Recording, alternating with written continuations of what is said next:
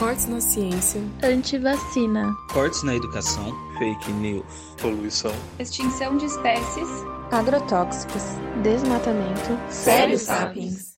Fala Sapiens, tudo bem com vocês? Bem-vindos a mais um episódio do podcast Sério Sapiens, o seu podcast mensal sobre temas variados do universo das ciências biológicas. Eu sou a Gabriele. Eu sou o Will, diretamente do episódio 18, pela insistência de vocês, estou de volta. Muitos pedidos aí pro Will, nosso brasileiro cabo-verdiano. É isso. Internacional aí. E hoje, antes da gente começar, né, os episódios, a gente tem alguns recados nossa equipe aí. Os primeiros recados é que a gente começou o nosso financiamento coletivo, né, para conseguir comprar microfones para toda a equipe e conseguir manter o projeto. Então, já está disponível lá nas nossas é, redes, tanto o Pix quanto o PicPay. E quem puder ajudar vai ser, assim, muito bem-vindo. Qualquer valor que vocês puderem. É sempre muito bom, assim, poder contar com mais ajuda possível, né, Will? A gente agradece. Qualquer um realzinho já ajuda. Já. E pro pessoal que já ajudou, um grande salve. Grande salve aí, queria fazer um salve especial pro Fernando Lima, o host do Desabraçando. Para quem não conhece, é um puta podcast também, e vale a pena também conhecer. E ele é um super parceiro nosso, então meu salve aí pro Fernando. E também outras pessoas aí que ajudam a gente, né? O Ítalo, a Patrícia, que andaram colaborando com o projeto. E, é... e a gente tem mais um recado que é as avaliações do Spotify, né, Will? Tamo de olho, gente. Ó, só ir lá no Spotify, dá cinco estrelinhas pra gente. A gente sabe que vocês gostam. Você só clica lá e ajuda a gente. Seu podcast preferido, né? Obviamente. Pois é. Então é isso. A gente vai ter algumas outras novidades, mas para isso fiquem de olho nas nossas redes sociais, que lá a gente vai estar postando e colocando tudo.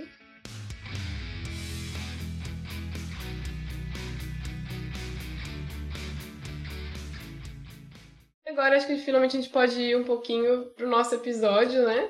E para esse episódio a gente chamou uma participação aí especial da Gabriela. Então fala pra gente, Gabi, um pouquinho da sua trajetória, o que, que você faz, né, atualmente aí. Olá, gente, é um prazer estar aqui no Série Sapiens, acompanho vocês desde o início, né, meu podcast favorito. e sempre é um prazer estar com vocês espero estar agregando um pouquinho aqui na conversa de hoje. Bom, eu sou a Gabriela de Castro, formada em Engenharia de Bioprocessos e Biotecnologia pela Unesp de Araraquara e atualmente né, estou trabalhando em uma startup de biotecnologia desenvolvendo produtos biológicos para a agricultura. Então eu espero estar agregando um pouquinho na conversa sobre a importância deles, o que, que eles podem estar auxiliando né, em infinitas questões que temos aí na agricultura hoje. Uhum. E quem sabe também auxiliar em mais algumas, alguns pontos aí do nosso bate-papo. Seja bem-vinda, Gabi. É um prazer ter você aqui com a gente. Prazer é meu.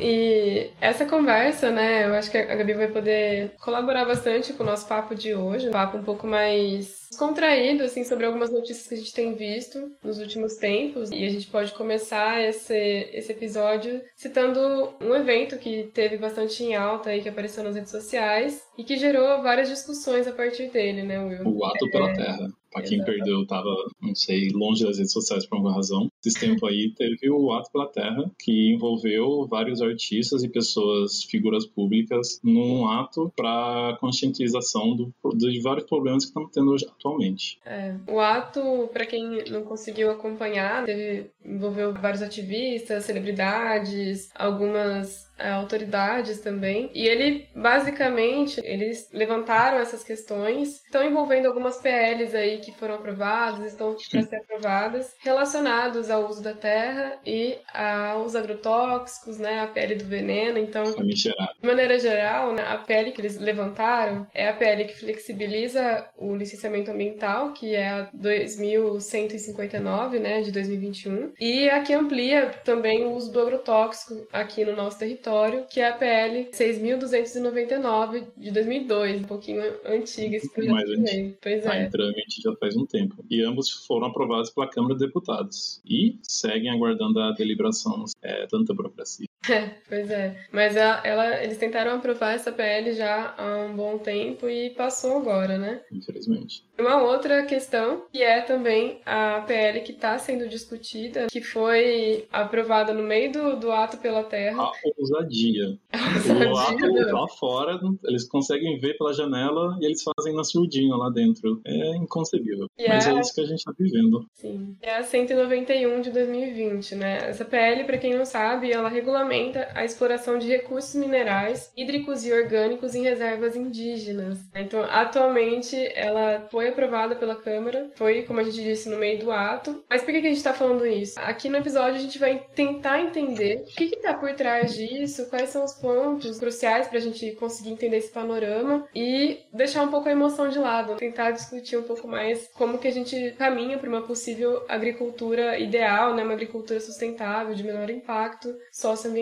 Então, para ficar claro aqui no episódio, a gente vai falar de duas crises basicamente, envolvendo o, o pop e agro brasileiro, né? Todo mundo já ouviu, ouviu a máxima, a propaganda agro é pop. Agro é. Mas essa, essas duas crises, basicamente, que a gente vai discutir hoje é envolvendo, então, o uso do- dos agrotóxicos, tá? E dos fertilizantes. Acho que todo mundo aí conseguiu ouvir algumas notícias em relacionadas à crise dos fertilizantes, guerra na Ucrânia e todas essas polêmicas envolvidas. Então, nesse episódio a gente vai discutir basicamente essas duas questões. E por onde a gente começa, Will? Eu acho que a gente pode começar pelo mais comum, pessoal tá é mais intuitivo. A crise dos agrotóxicos. É. É o meu preferido. preferido. Eu acho que antes da gente entrar diretamente na PL em si, PL do veneno que estão chamando, é, eu acho que a gente pode explicar um pouco o que, que são os agrotóxicos. Né? Porque acho que a primeira imagem que vem na cabeça da- das pessoas é aquela coisinha da caveirinha com aquele é, os ossinhos, né? Tipo aquele Uhum. símbolo clássico. Risco de saúde. Eu acho que a gente pode explicar então um pouquinho pra quem não, não entende, né? A Gabi acho que pode corrigir, comentar se, se quiser. Mas de maneira geral, gente, o- os agrotóxicos eles são produtos químicos sintéticos usados para matar insetos, é, larvas, fungos, carrapatos, série de outros organismos, sob essa justificativa de controlar algumas doenças provocadas por esses vetores. A gente sabe que tem algumas usam o termo aí, né, pragas na agricultura, né, que a gente conhece. Então é basicamente para ter um controle, né, você conseguir desenvolver aí um cultivo, né, um Aumentar a crescimento, produtividade.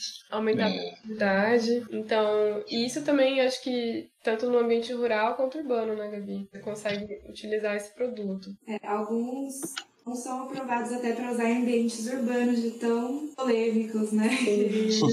então, é bem complicado esse assunto mesmo. É, aqui a gente vai entender que não é qualquer pessoa que pode utilizar esses. Você não pode pegar por aí, né? Qualquer é, substância e sair utilizando né, na sua casa. Para comprar um agrotóxico tem que ser um agrônomo, ter uma receita como se fosse de um médico, assim, né? Só que um agrônomo que vai indicar para você estar aplicando.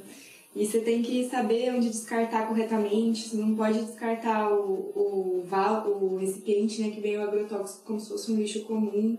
Geralmente a própria empresa que vende para você que vem coletar. De tão polêmico o que pode ser isso, né? Então, tem todos esses cuidados. Porque no caso dos agrotóxicos, pelo modo de ação deles, eles são realmente tóxicos.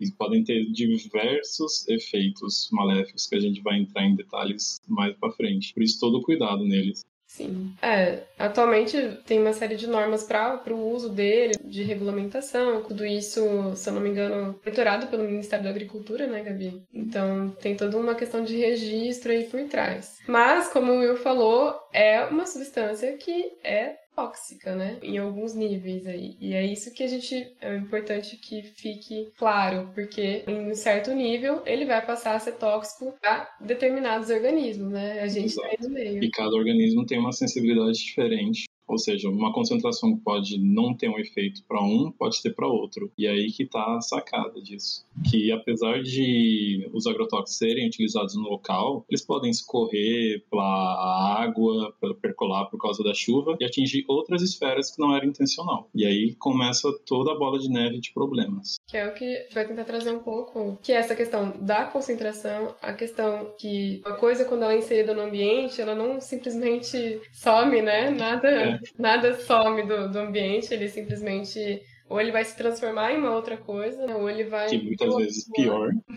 muitas vezes pior. Então, você tem toda essa questão de como que ele vai ser utilizado, tá? Então, assim, os agrotóxicos, de maneira geral, eles têm um grande uso, principalmente em monoculturas, que a gente sabe. Então, por conta, é, quando você tem cultivos de milho, principalmente soja, é, grandes monoculturas uhum. tendem a usar mais agrotóxicos, porque você tem aí, tem pouca ciclagem de nutrientes, favorece surgimento de possíveis predadores daquele cultivo. Então, você tende a ter esse maior uso mas também ele é utilizado em outros, não é só a monocultura que usa, né? São vários tipos de cultivos que usam. As doenças estão em todas as culturas, infelizmente. Até algumas familiares, mas isso aí depois a gente comenta sobre.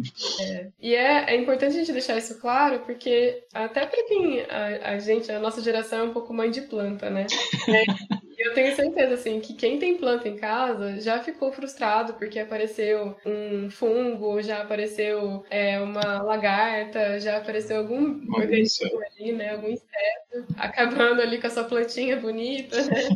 Tá Acabou, aí acaba com as fotos pro Insta. É, por que, que eu falo isso? Pra gente entender que o controle em condições naturais, principalmente, ele não é fácil. Mas ele tem formas de ser feito, né? Formas certas, regulamentadas e passíveis de serem fiscalizadas. É aí que entra uma grande problemática dessa PL do veneno que a gente comentou. E é, eu acho que é bom deixar claro, é, não sei se você quer comentar, Will, que os efeitos nocivos que a gente tem dos agrotóxicos na saúde humana e toda a cadeia, né? Quais são os impactos aí do, dos agrotóxicos que a gente pode ter? Nossa, são vários. Por onde a gente pode começar?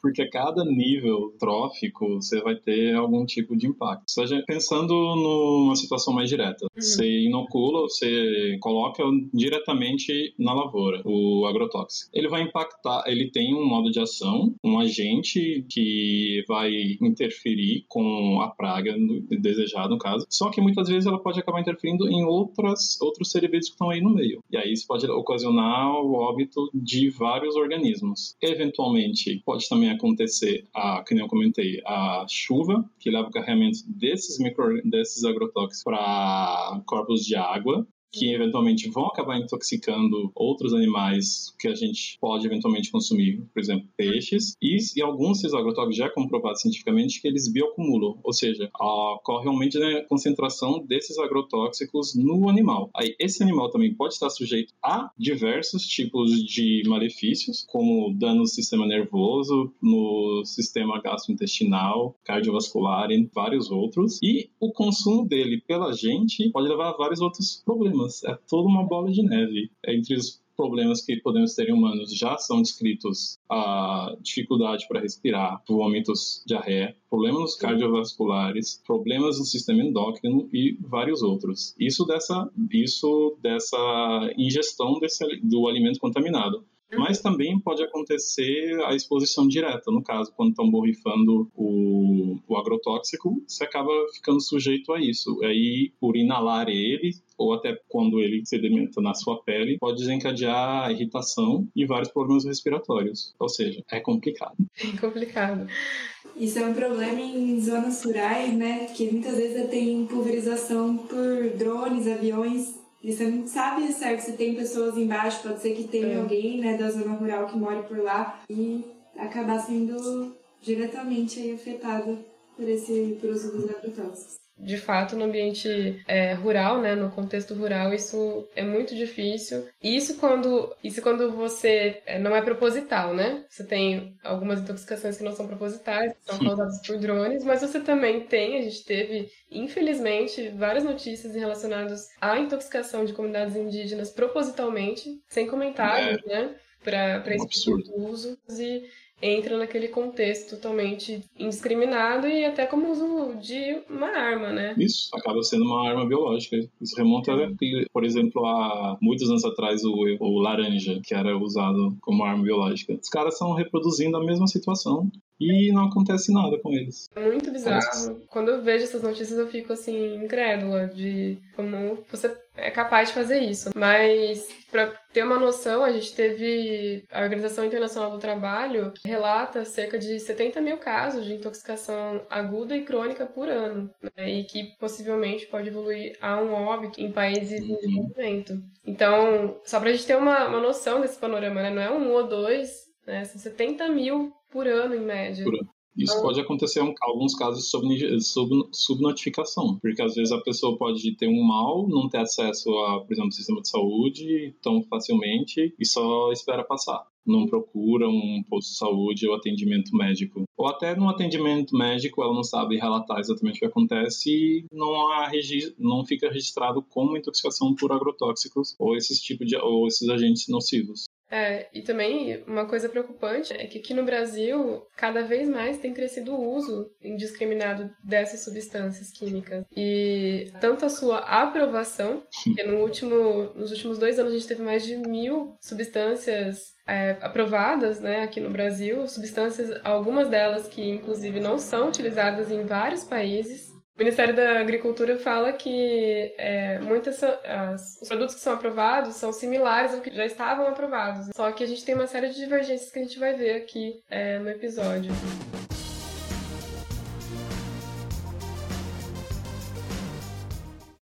Agora eu acho que deu para entender um pouquinho, né, do que, que, se trata o termo, quais são as, as, consequências por trás disso, o seu uso, o que deveria ser correto, o que, não é correto. Eu acho que agora dá pra gente entrar um pouquinho mais a fundo na PL do veneno, como está sendo chamada, que é a PL 6.299, né, de 2002 faz tempo, hein, que tá em trâmite. É. Mas é porque exatamente é uma situação complicada que tem vários fatores que influenciam ela. Não dá para simplesmente sair aceitando qualquer coisa. É, essa PL né, foi aprovada em caráter de urgência, o que é complicado, porque você não dá tempo de, de discutir com especialistas, né, de todas as áreas, para ver quais são as implicações de um projeto de lei como esse. Apesar de ser de 2002, muita coisa mudou atualmente. Então, projetos de lei, eles sempre têm que ter a devida participação pública na sua elaboração e na sua aprovação. Então, fica aí de, de ressalva pra gente. E essa PL, ela foi aprovada agora em fevereiro, então você teve aí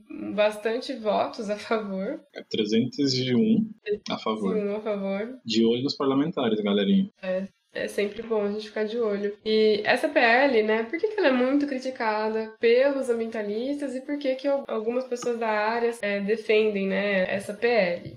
Vamos por partes. É, então vamos entender os principais pontos. É, eu acho que os principais pontos a favor é que acelera o processo né, de de você conseguir registrar um novo produto relacionado a agrotóxicos ou agroquímicos ou defensivos agrícolas. Eu diria, agrícolas, nossa. Eu diria que a forma como você usa a palavra diz muito sobre você. Esse malabarismo com as palavras, tentando dar uma um, criar uma situação de eufemismo para que assim fica mais agradável ao ouvido do consumidor, não assusta. É tudo estratégia. Inclusive, para quem tiver curiosidade, né, o autor que formulou a palavra, que acho que foi o Adilson Pascoal, é ele que, que deu esse nome de agrotóxicos, e, e esse nome, técnica, tanto tecnicamente quanto é, cientificamente, ele está correto, porque ele se refere é, ao estudo, né? Ele, ele, remete ao estudo da toxicologia. O Will é da área também, ele pode corroborar aí, mas esse termo está correto, tá, gente? Porque ele ganhou uma conotação negativa, mas porque a gente está falando de substâncias que são realmente tóxicas em alguns níveis, né? Então, o que eles falam a favor é, é justamente que essa PL possibilita acelerar esse registro de novos produtos e você consegue ter uma maior transparência porque você agora consegue ter o registro disso online, né? Não vai ficar só uma papelada aqui no, no órgão ambiental, no Ministério da Agricultura, na Anvisa. Ele junta tudo isso em um sistema só. E aí, tecnicamente, você tem mais transparência e uma agilidade no processo. Só que a gente vai ver que tem que ter muito cuidado para serem aprovadas aí, né, meu? No papel é tudo bonitinho, mas quando vamos ver na realidade quem que tá por trás, aí a gente percebe que o buraco é mais embaixo. É, eu acho que Uh, ah, para começar, a gente pode citar o fato de que atualmente né, a gente tem um prazo, né, um prazo aí para registro desses produtos de até sete anos, né, atualmente assim, para você fazer os estudos, para ver se as documentações estão certas, para ver os níveis de toxicidade uhum. dessas substâncias, para só então ser aprovado e cada cada órgão, né, do, do governo dá um parecer. E hoje, com essa PL que, que foi aprovada, ele reduz isso e concentra a decisão final aonde? No Ministério da Agricultura. Ministério da Agricultura. Os que mais se beneficiam do uso indiscriminado, vou usar esse termo, de agrotóxico. Exatamente. Então, assim, essa questão de o parecer final ser do Ministério da Agricultura, né, a decisão final, então, se a Anvisa falar que não, o órgão ambiental falar que não, mas o Ministério da Agricultura achar que sim, ele vai ser aprovado. Então, isso, no mínimo, é contraditório, porque aí você tira o poder, né, tira a decisão de órgãos que são, é que tem competência para isso, né? A gente está falando do órgão ambiental e da Anvisa, são instituições que têm a competência para avaliar essas coisas e passa a ser uma decisão puramente de possivelmente né, interesses aí, e isso que é o mais complicado. A gente também tem agora a possibilidade de um registro temporário, né, Will?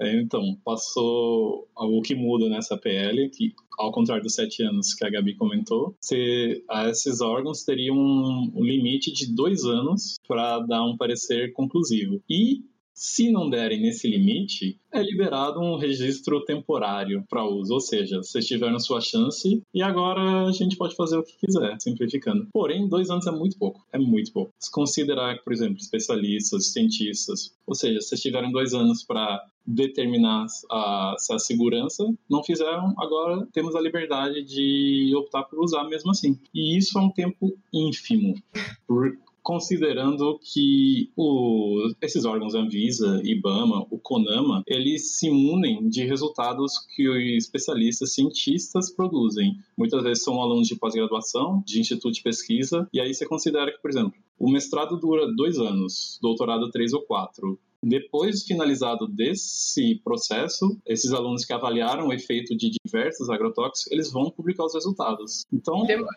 É, demora demais. Até ser publicado em revistas e tudo mais, é um tempo grande, um período muito grande. Ou seja, é inconcebível ser considerar dois anos. E além disso, né, tem poucas instituições que são cadastradas para estar fazendo esse tipo de análise. Então, às vezes, elas estão lotadas de várias químicos ou até biológicos para estar tá avaliando e não conseguem mais fazer naquele ano. São vários ensaios, né? Às vezes não, não tem como absorver esse, o ensaio desse, desse novo produto, fica para o outro ano e aí vai e acaba atrasando. Então, como não, não tem muita, muitas instituições que estão autorizadas para estar tá fazendo realmente isso, ele vai enrolando e tem que ter, tem que saber bem onde que está é. onde que tá indo, né? O que está acontecendo.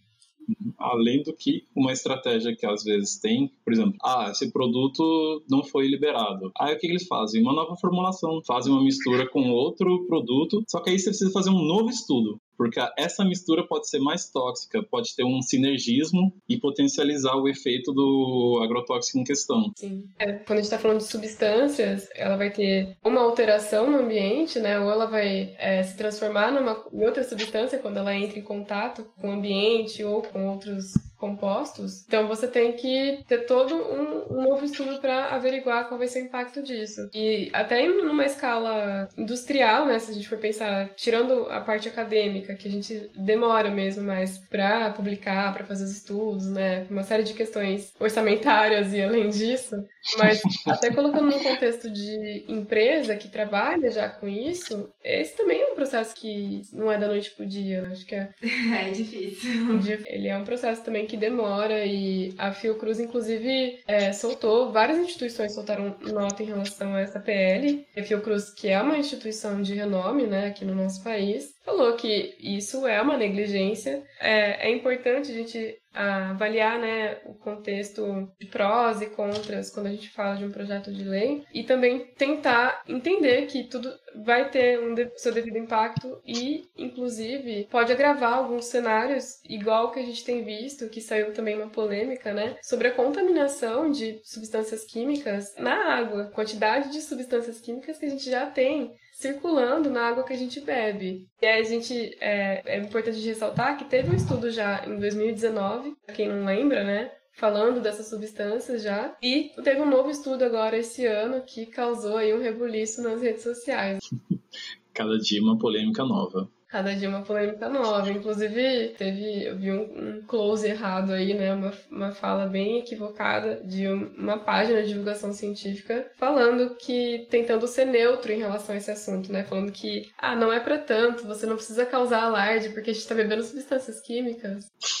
e aí eu, eu, fiquei assim, eu fiquei seriamente é, preocupada com essa fala, porque obviamente que a gente sabe que tem um monte de coisa que a gente bebe, né? Que acaba indo é, para o nosso sistema de tratamento de água.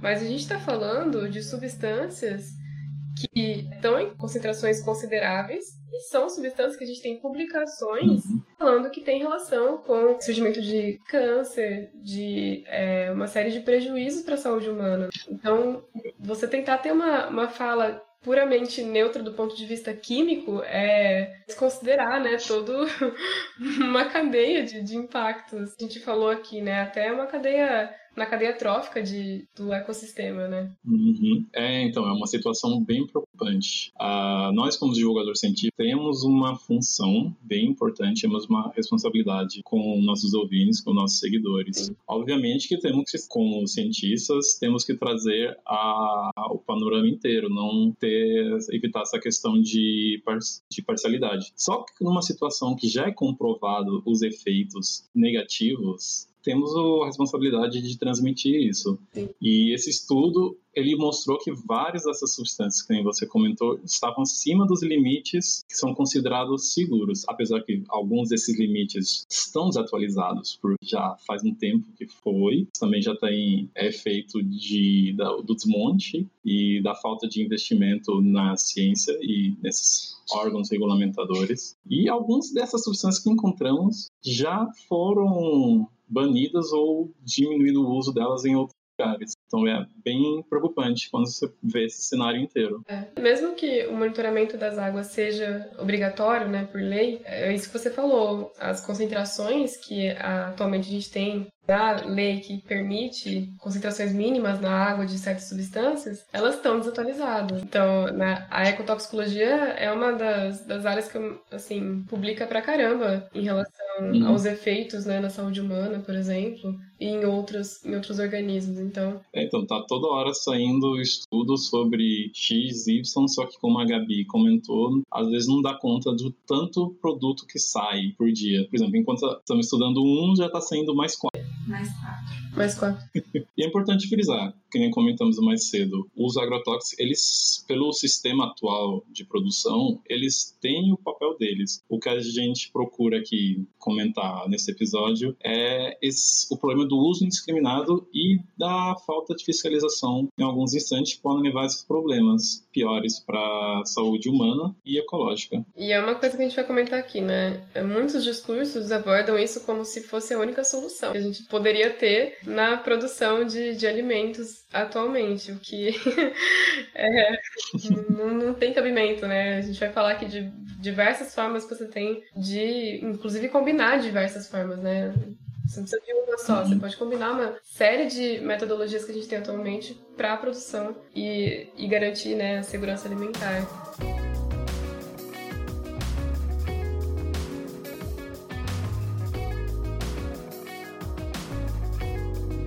Agora a gente vai entrar na segunda parte, né, na nossa segunda questão aqui da crise do, do agro, que tem tomado basicamente 100% dos noticiários, eu diria, que é, é a crise dos fertilizantes, né, envolvendo aí uma questão de suprimento, né, dos fertilizantes que são utilizados na agricultura, mas esse problema não é de hoje. É porque atualmente as fertilizantes, boa parte dos fertilizantes utilizados, eles são importados, são comprados da Rússia, que todo mundo deve estar por dentro da situação que está tendo. E aí surgiu essa preocupação. Só como a Gabi comentou, isso não é de hoje. Porque, né? Por que, que a gente está comprando da Rússia atualmente? é essa questão, né? Quando a gente faz o, o panorama aí, desde 2016, quando a gente teve lá no governo Temer, né, o Brasil ele optou por é, abrir mão da participação nesse setor específico. Então, eles davam é, a justificativa de que não dava lucro, né? O que eu particularmente duvido.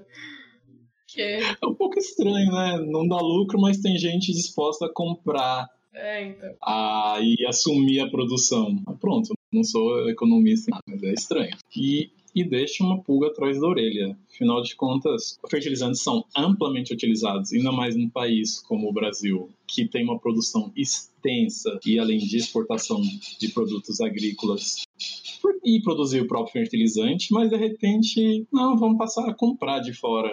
É, e o uso de fertilizantes vem aumentando a cada ano, né? Não faz sentido isso, nem um pouco. É algo estratégico, né, para a produção de, de alimentos, o uso de fertilizantes, assim. Mas a questão é que a gente passou então a, a, importar desde dessa medida, né? E essas ações de dependência do país no, nesse fornecimento, em 2021, né, o ano passado, a estimativa é que é, chegue a cerca de 84% né, do, dos fertilizantes que já era importado. Autossuficiência para quê, né? É, então aí você fica, se alguma coisa der errado, a gente tá ferrado, né? E aí a gente chega no cenário que a gente tá atualmente, né? Onde você tá tendo que dialogar com outros países, dentre ele a China e o Canadá, né? Que são também grandes produtores de fertilizantes. Só que a China tem uma alta demanda interna, né? E eles priorizam, ao contrário de alguns países. Eles priorizam o país. É... Então, possivelmente, né? Esse mercado não está muito acessível para nós. E o que é, leva a gente para o Canadá, né? O Canadá é a, aposta atual e a gente tem uma outra aposta bem equivocada aqui, aqui no Brasil. Da onde que a gente vai tirar isso, né? Esse, essa outra porcentagem que falta. A ideia brilhante é uma jazida no meio da Amazônia, em terra indígena, né? 2022, e voltando nessa questão todo ano de exploração da Amazônia e, pior ainda, de exploração de terras indígenas. Exatamente. Teve é, várias falas preocupantes, acho que talvez a Gabi tenha ouvido também, né? É, você justificando essa exploração em terras indígenas por uma questão de segurança alimentar. Essa estratégia midiática de causar um terror nas pessoas, segurança alimentar. Sendo que a produção no Brasil tão alta que ocorre a exportação. Então, numa situação que a, o Brasil, teoria, consegue suprir ao consumo nacional no ponto que consegue exportar bastante. Então, tipo, como assim segurança vai faltar onde? O problema de, obviamente, tem pessoas, tem pessoas em situações mais vulneráveis e se passando fome e tudo mais, só que esse problema já remete a problemas de gestão social e econômicos. O buraco é mais embaixo do que só isso. A esses produtores ou as pessoas a quem isso é, interessa se aproveitam dessa desse terror para justificar essa atitude deles. É aí que tá o problema de falas fora de escala, né? Fora de é, noção contextual do mundo. Porque quando você pega o cenário atual, onde a gente tem cada vez mais discussões é, em prol, né, na direção de sustentabilidade, de como que a gente alcança uma agricultura de menor impacto, é inviável e por isso que até hoje projetos assim não tinham sido aprovados. Não é viável você primeiro ter, causar um impacto social tremendo em uma terra indígena, é uma terra que é deles, que é demarcada, né? Você tem toda uma questão também, que não vou entrar aqui de demarcação de terras que também estão tentando tirar. Dá todo um episódio. Só um episódio disso.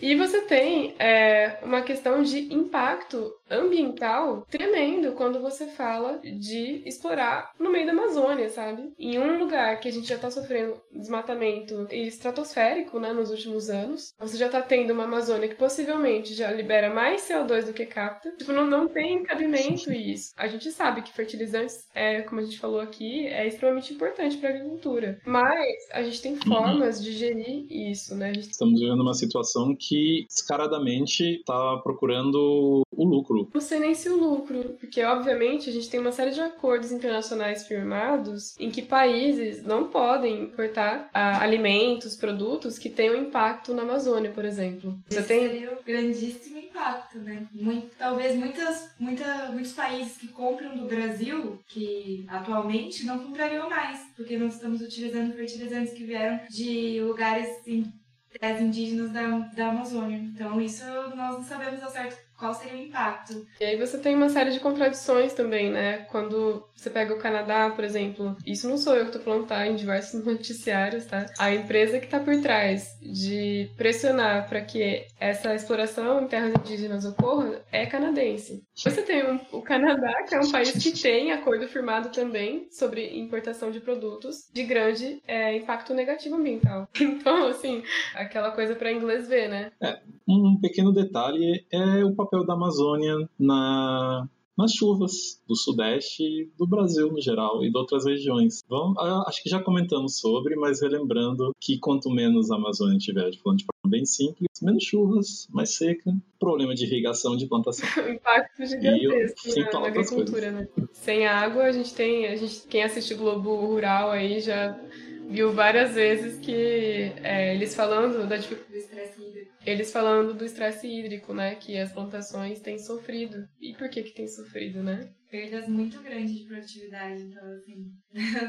não faria sentido nenhum. Você vai ganhar de um lado, ganhar de um lado, perder de outro. Sim. E um último ponto, né, pra gente falar é que também tem um impacto, como a gente falou, em toda uma cadeia ecológica, né? Então, quando você utiliza excessivamente também, isso é uma outra questão que a gente deve discutir, quando você tem excessivamente o uso de fertilizantes, você causa atrofização de lagos, né, do entorno. Então você tem várias regiões onde você tem é, cultivos de monocultura e você vai analisar os lagos e rios da região, você tem processos de eutrofização, você tem processos de bioacumulação, é, essa eutrofização que a Gabi comentou é, no caso, ocorre por crescimento excessivo de população de algas e outros organismos vegetais aquáticos, que, por sua vez, aumenta uma produção absurda de material orgânico e outras substâncias produzidas por elas que podem inclusive ser tóxicas, como a microcistina em algumas algas. Isso já tem várias notícias sobre casos de eutrofização. Então é o equilíbrio ecológico é bem delicado. Qualquer peça ou mexe, tanto retirando como colocando, ah, vão ter consequências. Sim.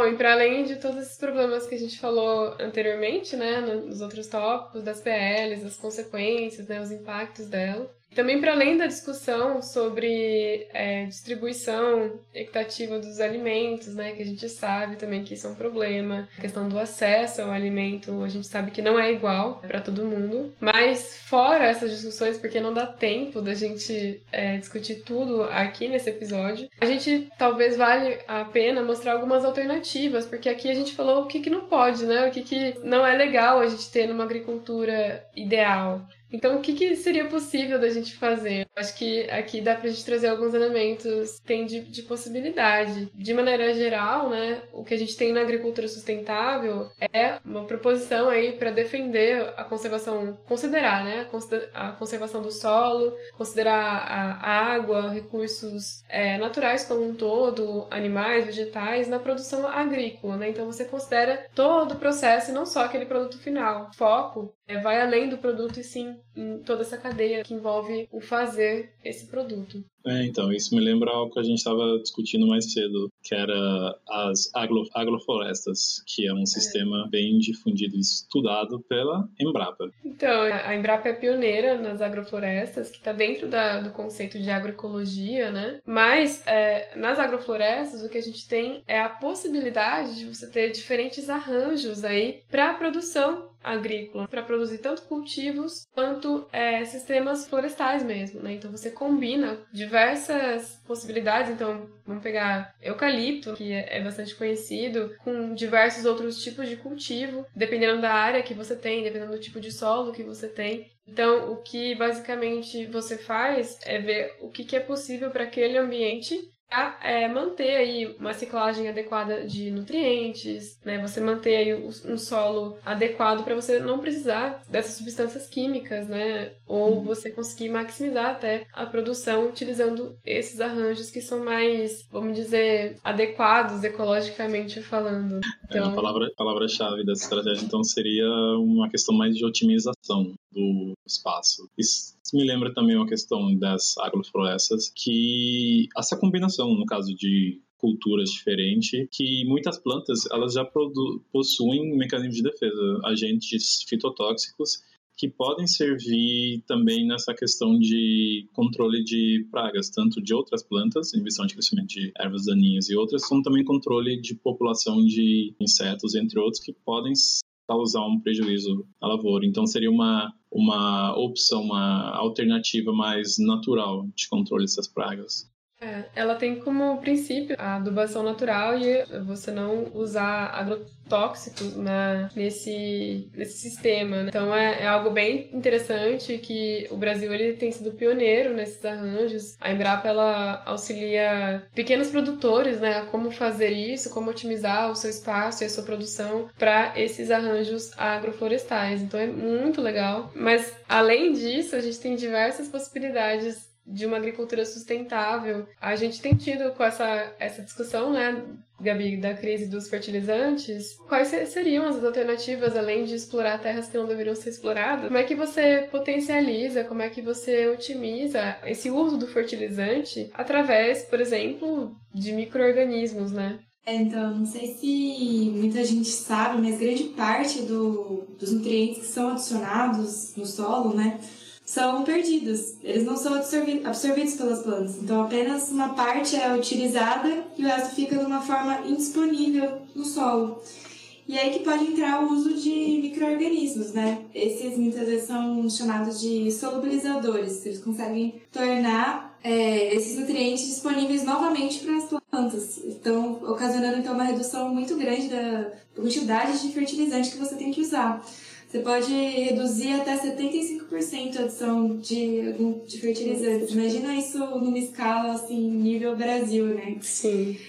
Toda essa grande dificuldade que a gente está tendo, se no, no, mundo ideal seria resolvida a partir da adição desses tipos de micro-organismos. E é. é algo assim que está sendo muito então focado agora para poder estar so, tá solucionando essa crise, né?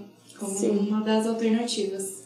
É, e 75% é muita coisa, né? Você falando, assim, me pareceu bastante uma solução bastante promissora, né? Para essa crise em princípio, mas também para outros problemas, porque você utilizando micro-organismos tem muito menos possivelmente impactos negativos aí naquele é, ecossistema, né? Impactos negativos ecológicos, né? Então você consegue minimizar um pouco. Isso, é só para você ter uma noção, se você utilizar um saco, né, do produto que, que a gente chama de inoculante, que é esse microorganismo que é capaz de estar tá solubilizando, promovendo crescimento, também um termo que é muito utilizado, fixando o nitrogênio, né, que é um dos principais nutrientes é, necessários, você conseguiria economizar até 10 sacos de fertilizante. Tipo, uma, um saco equivale a 10 de fertilizante. Então, essa comparação aí é bem, bem assim, intensa, né? Drástica, a gente fica até.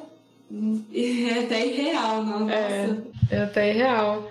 Nossa, bem interessante essa questão do rendimento. Mas eu fiquei me perguntando, cidade, no caso, um microorganismo que se luta numa cultura, ele se aplicaria para outros? Como funciona essa dinâmica? A questão assim que a gente consegue fazer essa comparação, por exemplo, um tipo de alvo alguma praga algum, algum fungo.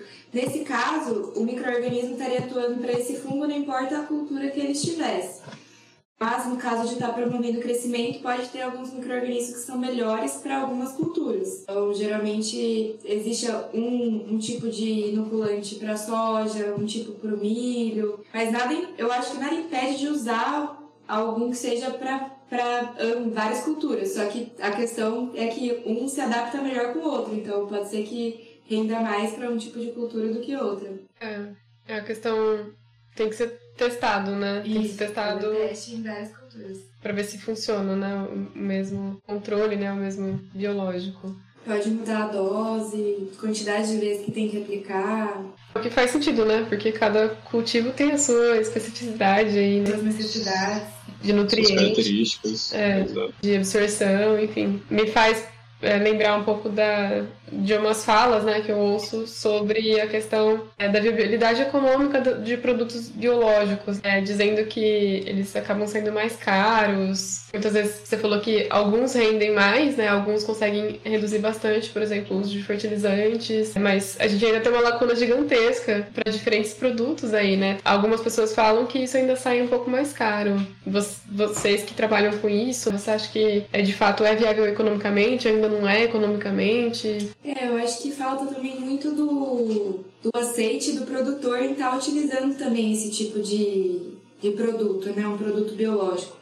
Muitas vezes ele não sabe é, como que funciona, que ele pode estar reduzindo, então essa, a utilizar o químico fica meio receoso de estar fazendo essa troca. E também a questão de não ter tanta, tantas biofábricas né, para estar produzindo produtos biológicos atualmente no Brasil, mas isso tá, tem mudado, tem aumentado cada ano novas biofábricas gigantes para estar atendendo o Brasil, possivelmente até exportando também para fora, quem sabe. Vem crescendo bastante aí ano após ano, então espero que com, ao longo do tempo o uso tenha sido mais disseminado, o preço também diminuído, porque ia ter uma maior disponibilidade, né? Democratizando. Isso. Isso é bem interessante, essa questão de poder reduzir o preço do, pro- do produto e, inclusive, tornar isso como uma fonte de renda para o país inteiro. Que, querendo ou não, isso depois se traduz na qualidade de vida de quem mora aqui, né? Que a gente sabe que, as, que né, como a Gabi comentou, a distribuição de renda aí, de da alimentação é bem desigual. Tem gente que não tem uma situação tão favorável que não tem como ou opção de escolher qual que eles vão, qual produto que vai consumir ou vai comprar. E ter essa possibilidade no futuro, ter esse maior leque e oferecer um custo menor é, é ótimo. É uma perspectiva bem legal, para mim, na minha opinião. É, às vezes tá, tá utilizando para esses micro-organismos estar crescendo alguns resíduos, né? Resíduos de- da, da indústria, que muitas vezes não tem utilidade e pode estar sendo utilizado para como fonte de uma matéria-prima, né? Para os micro-organismos estar crescendo. Isso é algo que também tem sido bastante pesquisado. O que seria descartado, né? É, o que seria descartado tá dando uma utilidade para aquilo. É, isso é bem bacana, principalmente porque você meio que aproveita o processo todo de, de um produto, seria muito legal isso. A gente tem um pouco disso com a cana-de-açúcar em- no processo, o pessoal tenta utilizar todas as partes aí para Bagaço. bagaço, para produzir energia, né? Isso é o que a gente mais quer, que tudo seja aproveitado e que a gente consiga fazer esse manejo adequado. E democratizar medidas como essa pode facilitar o acesso das pessoas, por exemplo, a produtos orgânicos, né? Produtos que não, não utilizem tanto químicos, porque hoje a gente sabe que não é viável uma pessoa de baixa renda ter acesso a um alimento orgânico no Brasil como um todo, né? Até a gente, assim, é difícil. A gente que é pesquisador, né? Até a gente é difícil ter acesso a esse alimento. Veja a situação atual. Você vai no mercado, tudo bem que tem outros fatores que estão influenciando isso, mas o preço das leguminosas, dos produtos que são produzidos no Brasil, está tendo um aumento absurdo. Está dificultando o acesso a esses produtos mais comuns. Imagina esse outros que você comentou, como os orgânicos, que em teoria, em parte são livres de agrotóxicos, têm uma produção, uma cultura mais menos sujeita a esses agentes com efeito negativo. Tem também uma outra questão, né? A função do poder público nisso, porque a gente tem uma série de medidas que dão aporte, que dão subsídios para a agricultura como um todo, né? A agricultura é um dos setores que mais recebe investimentos é, atualmente, até mais do que o farmacêutico, muitas vezes. É, então você tem um grande potencial de investimento e você tem um, grande potencial de subsídio pelo poder público por meio de políticas públicas, né? Então você tem políticas públicas que até não, não favorecem medidas mais sustentáveis, então eu vejo que seria muito possível você ter é, ações do poder público nesse sentido de você fomentar, de você é, conseguir baratear equipamentos para para produção de biológicos, que é caro, né, Gabi? Bem é, caro. É bem caro, a gente sabe. Então, você ter ações do poder público nesse sentido também seria fundamental para a gente ter essa independência né, nesse setor. E uma outra questão é que quando a gente corta investimentos para é, ciência e tecnologia, a gente também está cortando investimentos para setores assim, porque startups e inovação, é, eles vêm a partir do investimento inicial do poder público, né? É, a maioria das vezes, né, é a partir do poder público. E depois que, depois de um tempo, de andando com os investimentos, que a empresa consegue se desligar disso para estar tá retornando, tendo algum retorno financeiro, né? Então é, é muito importante ter esse aporte do governo, esse financiamento, para estar tá começando grandes ideias aí que as pessoas podem estar tá solucionando os problemas de hoje, né? Eu diria que a nossa independência, a nossa segurança alimentar, como todo mundo fala, está muito mais é, ligada a você ter esses investimentos nos lugares certos do que você querer explorar lugares que não eram para ser explorados. E que, como a Gabi falou, quando você coloca economicamente, qual que é o impacto de um, um, um agrotóxico em toda a cadeia que um produto biológico não causa. Então, se você colocar aí na, na ponta do lápis o impacto em serviços ecossistêmicos, que são aqueles serviços que a natureza provém para o ser humano de forma não intencional, né, como recursos hídricos, né, a água que a gente bebe, uma água potável sem agrotóxicos, né? Então, qual que é o custo de você ter isso, né? Isso não entra muitas vezes na conta. E é o que favorece bastante você ter cada vez mais surgimento de produtos biológicos, porque você não tem esse impacto tão grande nos ecossistemas. Inclusive, pode até estar tá auxiliando, né? Existem produtos hoje para estar tá auxiliando, modulando a microbiota do solo. Então,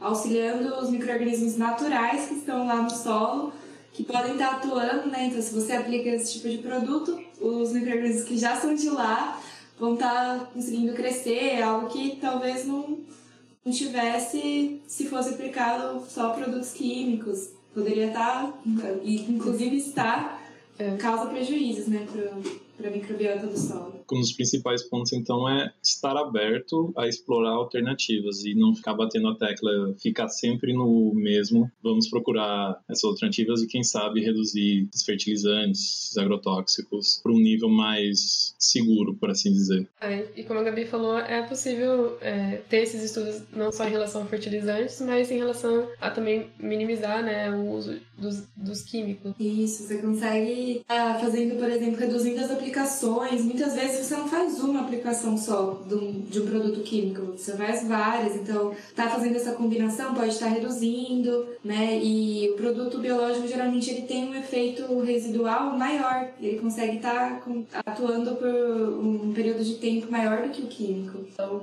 é importante estar fazendo essa combinação com certeza reduz o uso do, dos químicos e é um, um, o caminho, né? Eu acho que é o caminho para o futuro. Esperamos, né?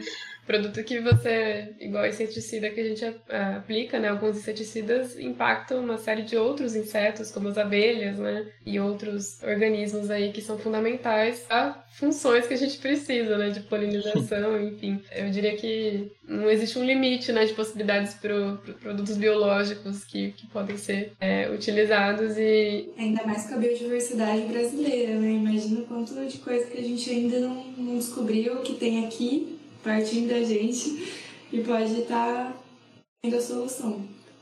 E uma coleta, uma coleta de um microorganismo com certeza tem muito menos impacto do que uma extração de minério, né? Sei lá. coletar, né, tudo mais, isolar. Não tem, acho que, nem comparação na, na cadeia, né? Apesar de ser um processo complexo. Você. Nem tanto, né, Gabi? De você isolar micro-organismos. Ah, eu acredito. Eu não acredito que seja tão complexo assim. Precisa ter autorização, né? Só de fazer uhum. essas coletas, mas para isso o processo da pesquisa em si para estar tá fazendo a prospecção já tem sido bastante difundido e as pessoas já conseguem assim elencar quais são os melhores a partir dessa prospecção. Que bacana. É, eu acho que ficou bem claro que é possível utilizar e que é possível você resolver. Olha só, resolvemos duas crises em um episódio. É, fácil assim. Que dera. No futuro, né?